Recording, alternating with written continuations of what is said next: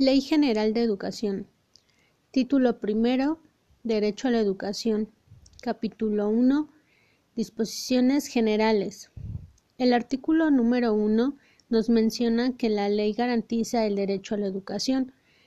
Este es reconocido por el artículo tercero de la Constitución Política de los Estados Unidos Mexicanos y en los tratados internacionales con el fin de alcanzar el bienestar de todas las personas.